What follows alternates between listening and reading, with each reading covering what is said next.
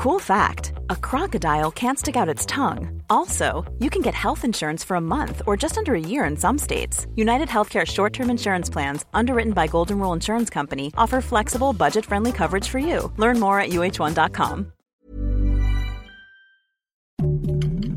Heraldo Podcast, un lugar para tus oídos. Noticias del Heraldo de México.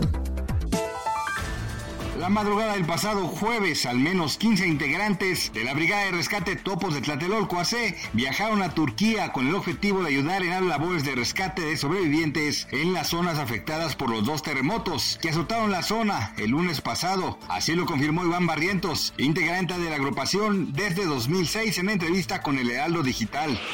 El doloroso robo y feminicidio de la pequeña Fátima Cecilia Aldrilletti Antón en Xochimilco cumplió tres años. La menor de edad fue robada por una mujer cuando salió de la escuela y cuatro días después encontraron su cuerpo en un terreno baldío con golpes y signos de abuso sexual. En este contexto, Sonia, la tía de Fátima, sus familiares y otras mujeres anunciaron que realizarán la acción de memoria digna a tres años del secuestro agraviado y feminicidio de Fátima Cecilia con el objetivo de exigir justicia para ella y todas las infancias que han sido asesinadas. La cita será el sábado 11 de febrero de 10.30 a 1.30 en la glorieta de las mujeres que luchan.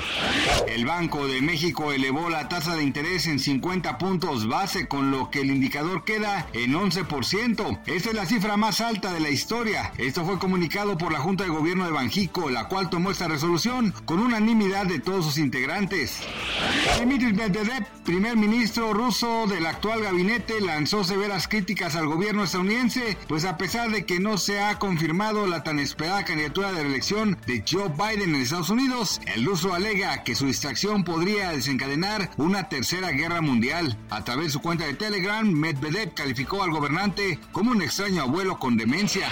Gracias por escucharnos, les informó José Alberto García. Noticias del Heraldo de México.